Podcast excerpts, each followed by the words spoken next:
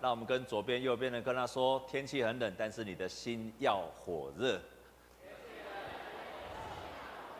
我们当中有没有第一次或第二次在我们当中一起跟我们敬拜神的？有吗？如果有，我们要请你站起来，然后前后左右的也站起来。我们用最热烈的掌声来欢迎第一次跟第二次啊，后面有哈，第一次或第二哦，谢谢，我们热烈的欢迎他们哦，这边还有哈，感谢神，我们每周都有很棒的新朋友在我们当中，赞美主啊，当然旧朋友也欢迎你们啊，旧朋友也是非常欢迎。啊，但是你都是家己人了，吼，没个客气啊，非常欢迎，也高兴看到各位弟兄姐妹。啊，今天我要用默想上帝的话来对付老我啊，来跟各位分享。好几年前，我看到有一个教会一个姐妹，她买了一台音响，一台很棒的、很漂亮的音箱，效果非常好的音箱。我也非常渴望有这么一台音箱。啊，结果我们教会有另外一个姐妹，她到日本去玩。她去玩的时候，她突然在那个在打折，而且在那个商场里面看到一个同样的音箱，同样的音箱，然后又打折，比在台湾还要便宜。于是她就赶快回来，就赶快又赖回来说，又看到，居然看到这个牧师你朝思暮想的音箱，我看到了。那牧师要不要买？而且很便宜，几乎是台湾的好像是一半的一半的价钱而已。我说当然要买啊，再怎么样也要买，而且他又人在日本，所以他就帮我带回来了，超开心的。那我就常常在放，没有想到在一年前我们教会的早祷会，我就拿来这边放，就放的时候突然那一天不知道放在钢琴上没有放好，啊那个是个圆形的，放在钢琴上没有放好，掉在地上，哇哇心痛了一下，然后赶快拿起来。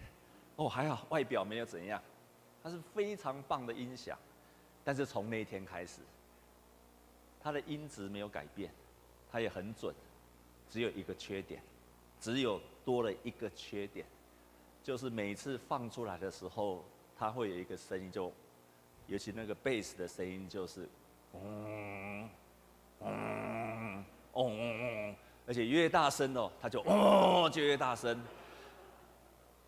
它仍然有功效，只有一个缺点，就是开始出现了那个很讨厌的杂嗯啊。亲爱的弟兄姐妹，本来一个非常珍贵的音箱，你还能用吗？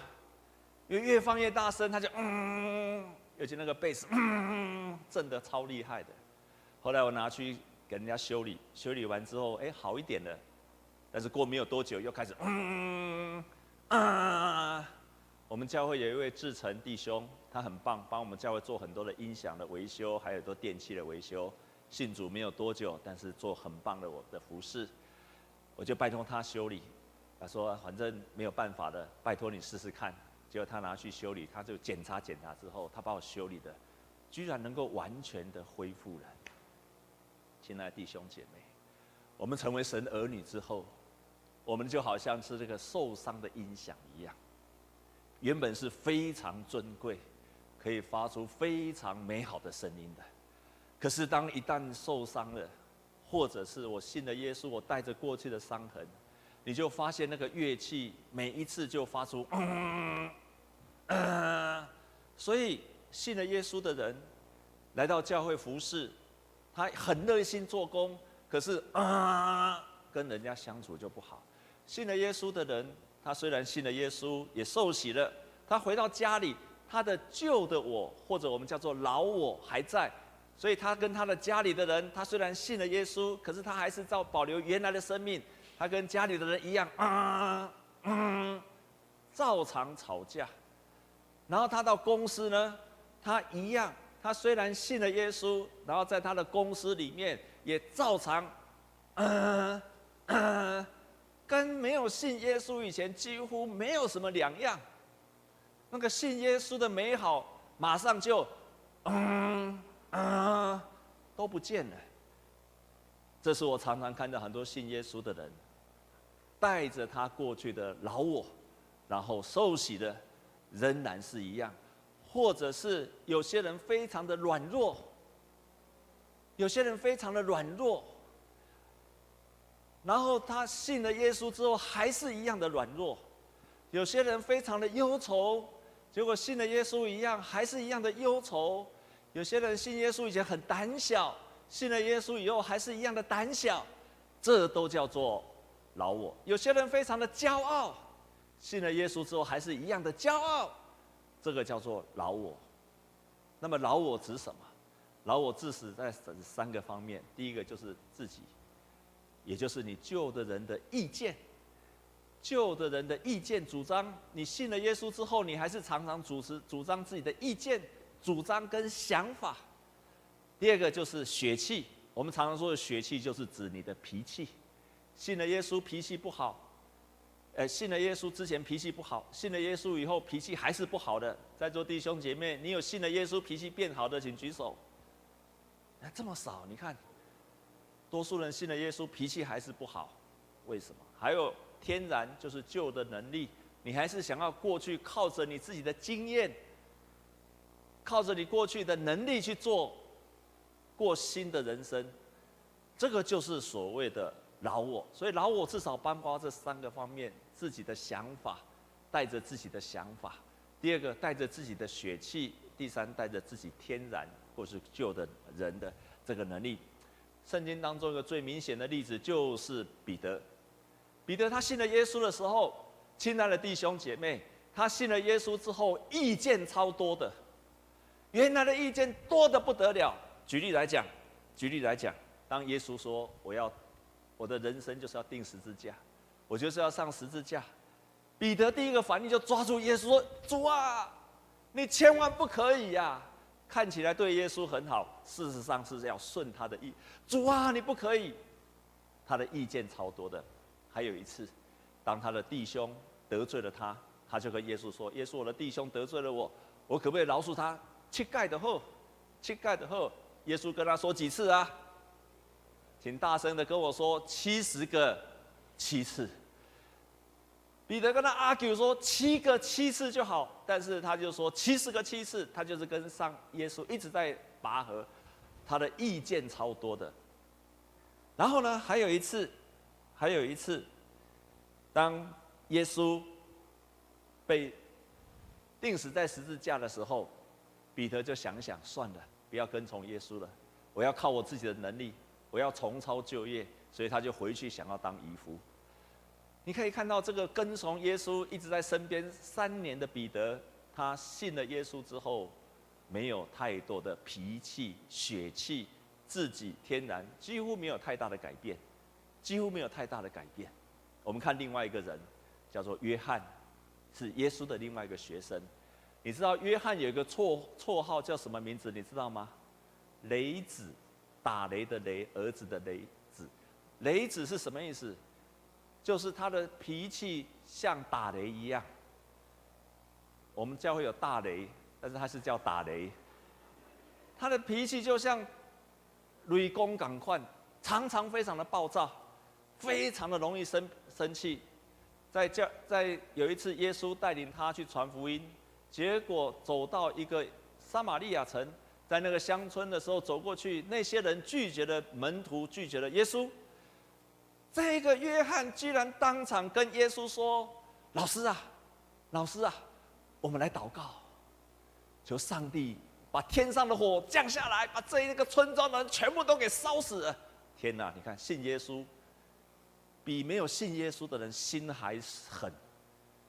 他的老我没有没有改变，即便他跟从了耶稣，仍然没有改变，他仍然是一个血气的人。还有一次。他就跟他的他的妈妈就跑来找耶稣，我不晓得这是不是约翰告诉他妈妈的。他的妈妈就来找耶稣说：“耶稣啊，有一天你的天国再来的时候，你的国度来临的时候，耶稣你是王，但是请你让约翰呐，我的两个孩子，其中的是约翰，可以坐在你的右边。你看这个约翰几乎没有什么改变，还心中想着自己所喜欢的事情。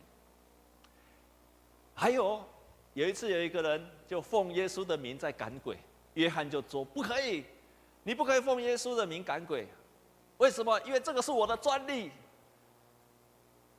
耶稣就跟他说：“凡是不排斥我的，就是接纳我的；凡不排斥我的，就是就是接纳我的。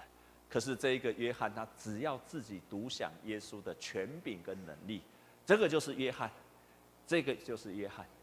可是这样子的人生，对我们来讲，如果神的儿女是这样的人生的话，会很可惜，因为他会失去了上帝给他更多的祝福。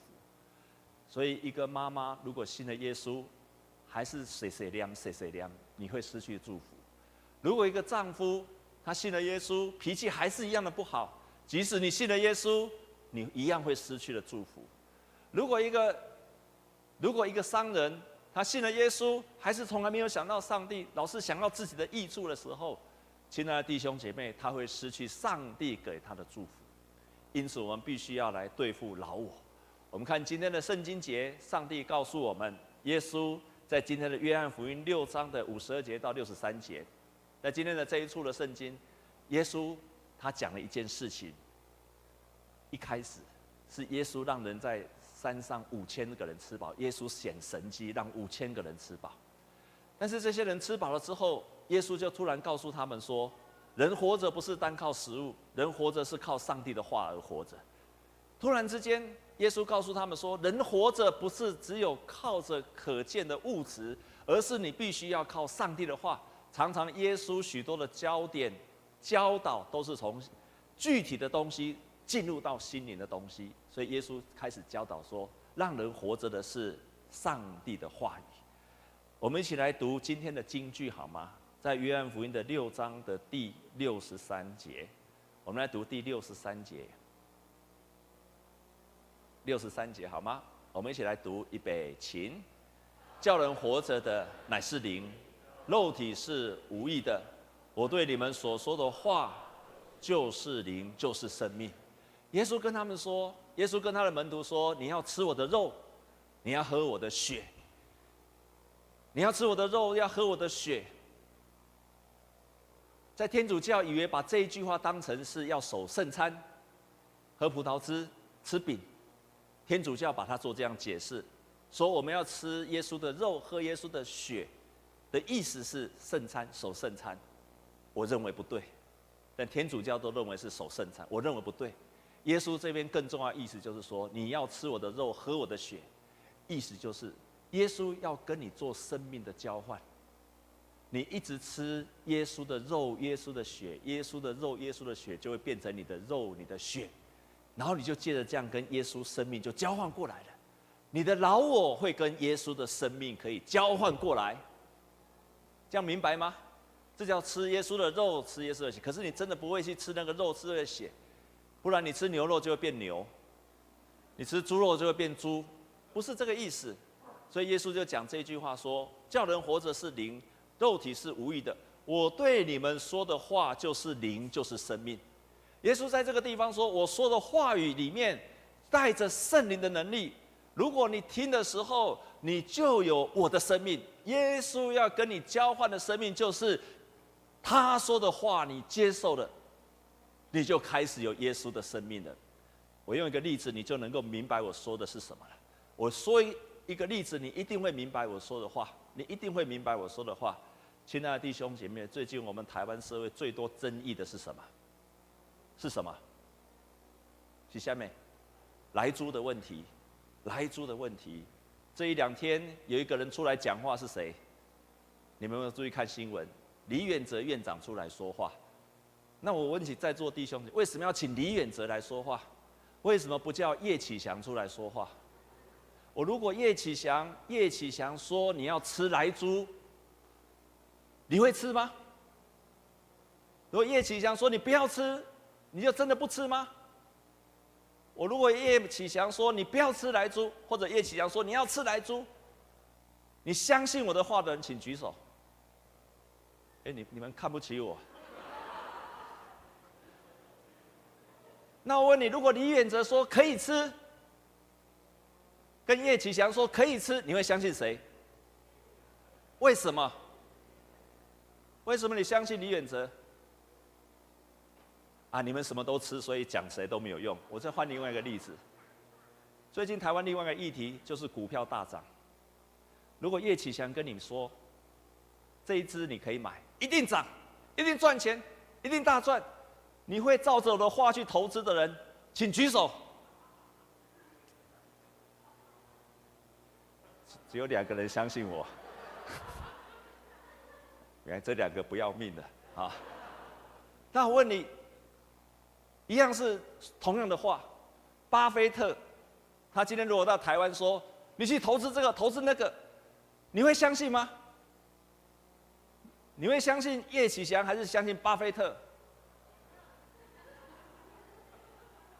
会相信巴菲特的人，请举手。会相信叶启祥的举手。牧师爱你们两个，我会祷告后再跟你们讲。为什么你相信巴菲特，不相信叶启祥？因为我对投资股票我没有权柄跟权威，巴菲特有。为什么你相信李远哲，你不相信叶启祥？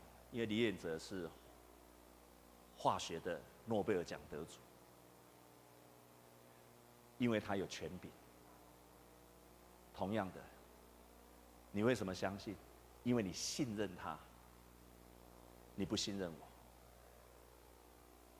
同样的，耶稣的话，他不会教你吃不吃来猪，也不会教你要不要投资股票。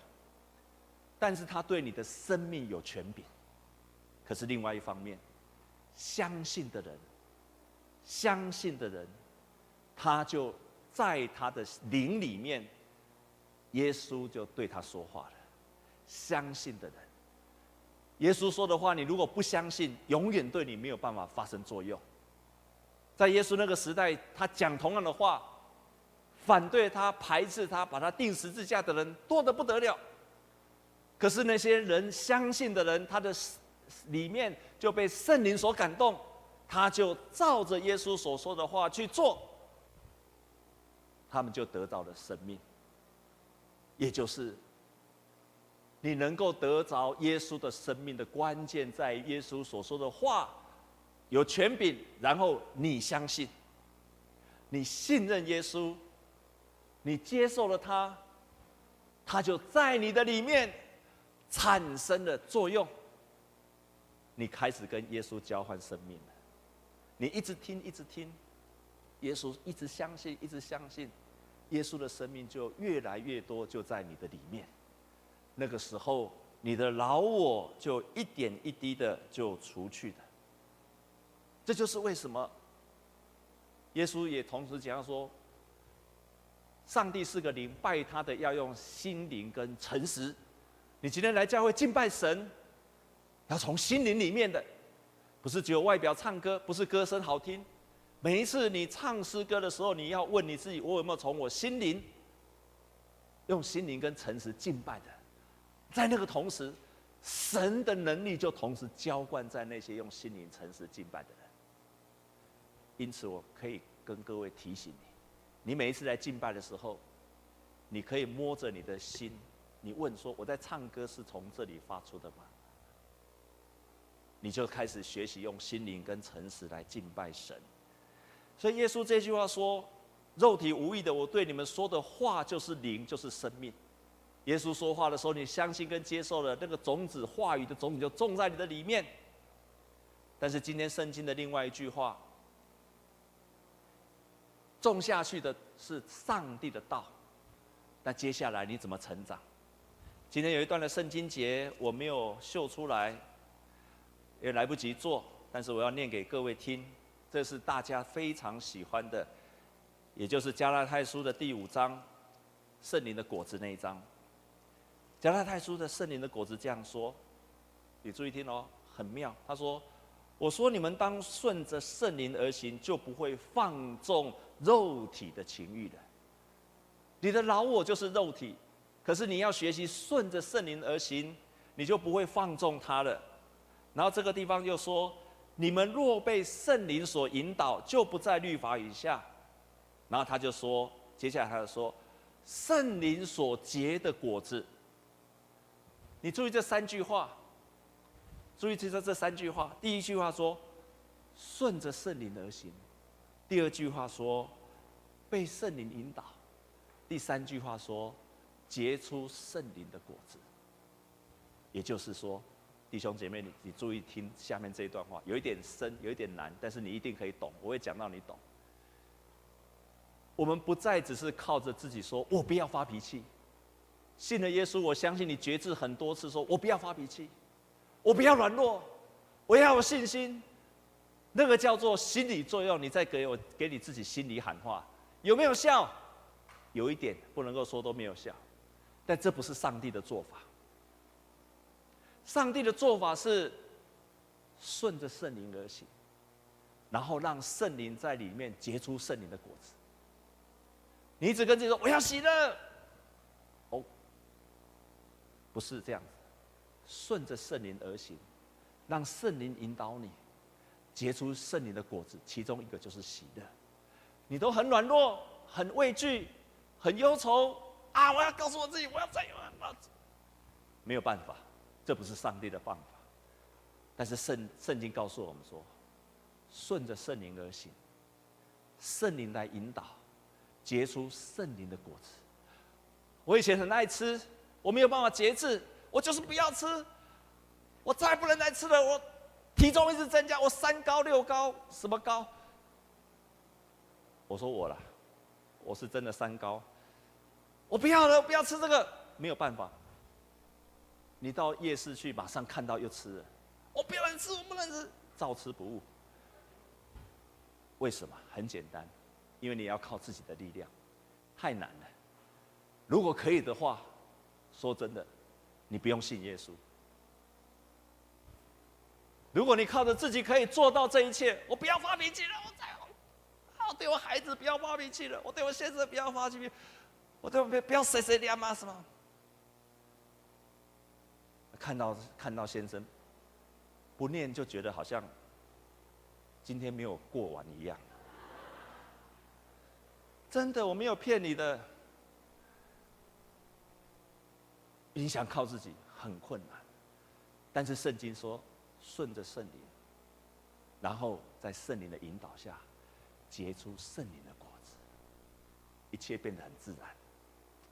关键就在于你顺着圣灵。那怎么做？那个果子就自然成长出来了。所以不是去要找那个果子。我不是要不要生气，我我要节制，我要喜乐，不是说我要努力的喜乐，不是安呢，而是顺着圣灵，让圣灵引导。你看出这两个不同吗？你看出这两个不同吗？不是找那个果子，而是让那个果子在你里面长出来，顺着圣灵。因此，你可以怎么做？每一次默想神的话语的时候，默想神的话语的时候，你都可以一次又一次的对付你的老我。台湾神仙有个做有一个老师叫做林鸿信老师，他以前也是我的老师，他写了一本书叫做《圣灵论》。这本圣灵论里面，他说了一句话：当我们读圣经，是在追求圣灵启发我们。你看，读圣经的时候是圣灵启发我们，不是我知道多少，而是借着读圣经，我的心被打开了。借着读圣经，我的心心被打开了，然后圣灵就光照在我里面。这句话说得很好。你读上帝的话的时候，打开了。所以我这边有给你是四个步骤，第一个。要渴慕，渴慕。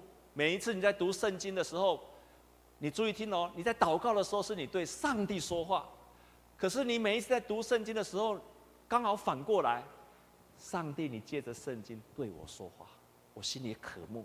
每一次打开圣经，就是说神啊，今天你要对我说什么？我乐意的去听，我很希望听见你的话语。要渴慕就是这样，这样有清楚吗？这个叫做渴慕。打开圣经的时候。从心里面说：“神啊，你今天对我说话，渴慕，渴慕。所以你跟查经不一样，查经一打开圣经，哎，上上帝在说什么？说什么？No No No，不是这样。打开圣经的时候说：圣上帝啊，你借着话，你的话来对我说，渴慕。第二个，心里有感动的时候就默想，神啊，你到底要告诉我什么？为什么今天我对这个特别感动？神啊，你要告诉我什么？你要提醒我什么？你要安慰我什么？第三个要祷告。当我今天领受这个的时候，我就做一个决志，啊，神你感动我这一点，今天我要决志做这件事情。第四个就去行动，把你的决志就行动做出来。我自己从二零零七年开始，二零零七年的十月，我过去读圣经就是这样一直读。可是二零零七年的时候，我开始学习，我应该要默想神的话语的时候，神大大的改变我。我来分享，当我开始二零零七、零八年开始读经的时候，有一天，我读到一句话，这句话就是我刚刚读过的，耶稣传福音的时候说过一句话，说不要禁止他们，因为没有人奉我的名行异能，反倒能够轻易的毁谤我。不抵挡我的，就是帮助我的。当我读到这一句话的时候，突然心里掐起来，我就想：哎，为什么上帝给他搞我掐起来？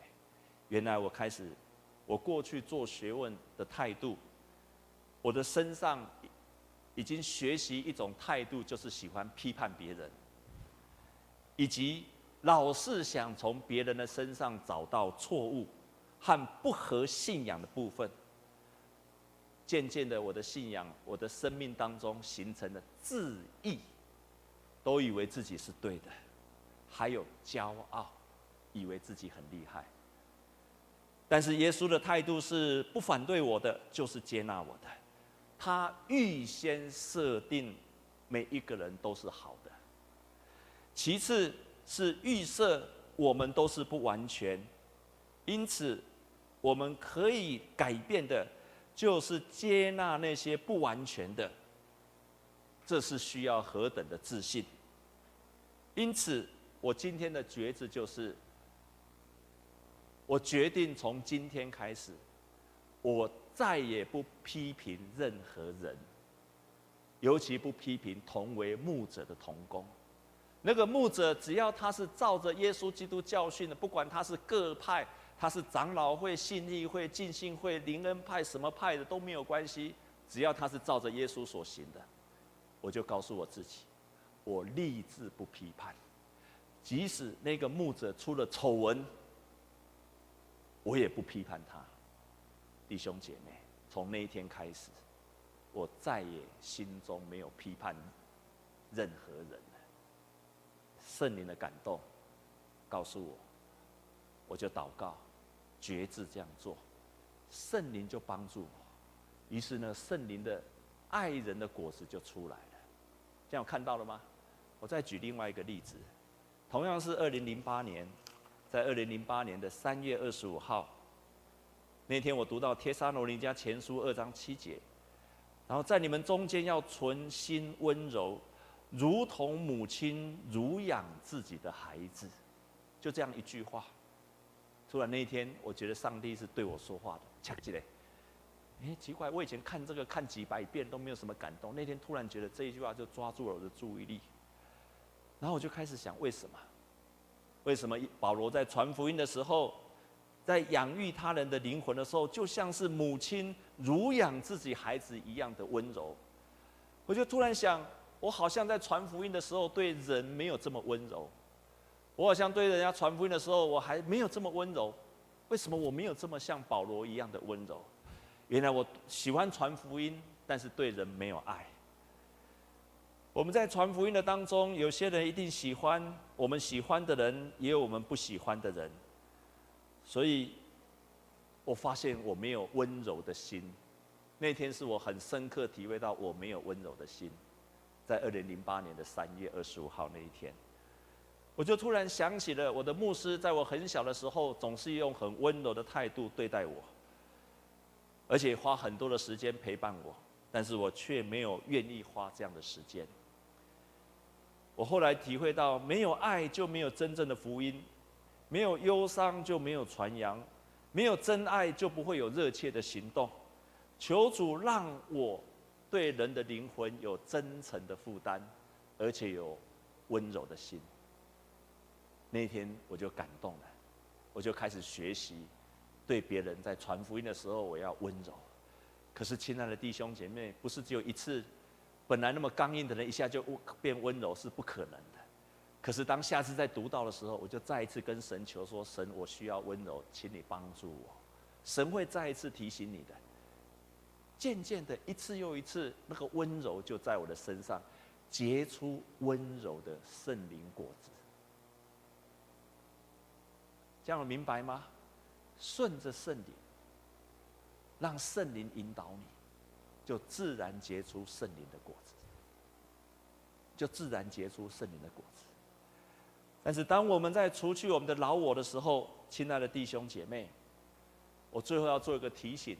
我们要除去这些老我的时候，请你不要把上帝想成一个好像是一个纠察队，好像是一个检察、警察、检察官。他好像是个警察，一天到晚在纠正你。哎，你这么丢，你这个错，你要改，你要这个改，这个要改，那个要改，这个不对，这个错不。请你不要把上帝想成这样的上帝，好吗？不是这样子的。神为什么要这样子，让我们常常提醒我们这些？因为他希望。你恢复受造的目的，成为神荣耀的儿女呀，就像那个音响坏掉的，神希望他能恢复他原来发出美妙的声音一样。所以神要修剪我们，神要我们对付我们的老我，不是要纠察队一天告诉你说你这别赛，你那别赛，你爱改，你爱改。你想想看，如果你的父母一天到晚这样跟你说那要改，那要改，你会想改吗？你不会想改的。神的目的不是这样的，神的目的是要你恢复荣耀出来。恢复神的儿女应该有的荣耀出来，不要再让那些伤痕、让那些杂音来影响你的生命，让你的生命可以结出圣灵的果子出来，能够回复非常的荣耀、有爱心的一个人，很刚强的一个人，很勇敢的一个人。你成为一个神荣耀的儿女，这样不是很棒吗？这个才是上帝的目的呀！这一周我们义华干事订婚，有来参加的举手。有没有觉得她特别漂亮？上有吗？有。我也觉得她那一天特别漂亮。但是你们都不知道她过去几年怎么活过来的。你知道吗？她从大学毕业就在我们教会当干事，所以已经认识她大概我来教会几年就认识她几年了。她当了干事之后，她特别爱喝奶茶，珍珠奶茶。最容易胖的就是珍珠奶茶。跟左右的人讲说，不要再喝了啦。他超爱喝的，一天起码一杯以上，每次来陈根就一杯了，一杯了，每天都一杯。那你想这样不胖才怪嘞，就整个人就越来越胖拎，听不？就越来越肿大了。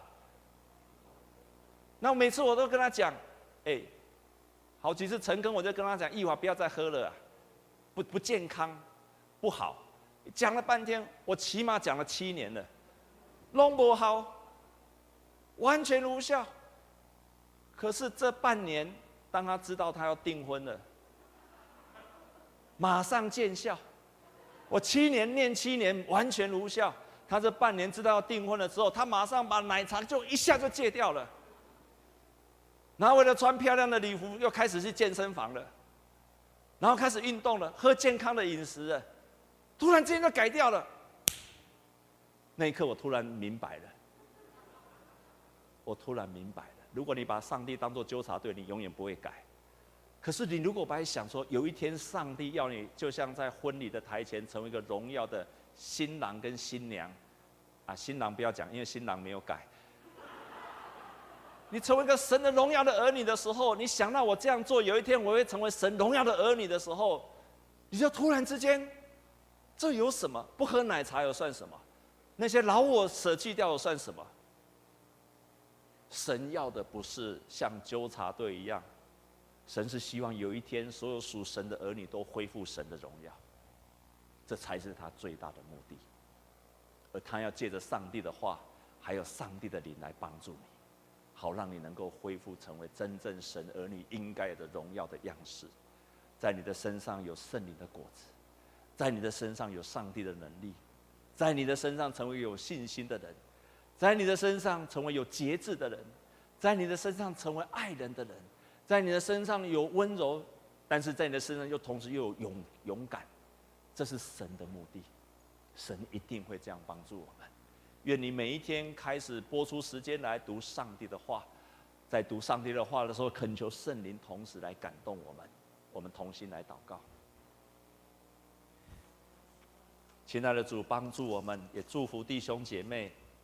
凡是那些愿意把自己把生命摆上，愿意花出时间读神的话，同时让圣灵来感动你的人，主，愿你每天在他读话语的时候，就天天来感动他，天天都经历到。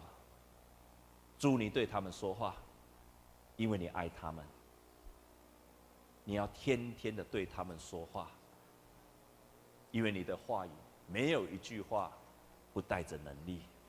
奉耶稣基督的名祷告，阿门。我们一同站立，我们来唱这首诗歌来回应神。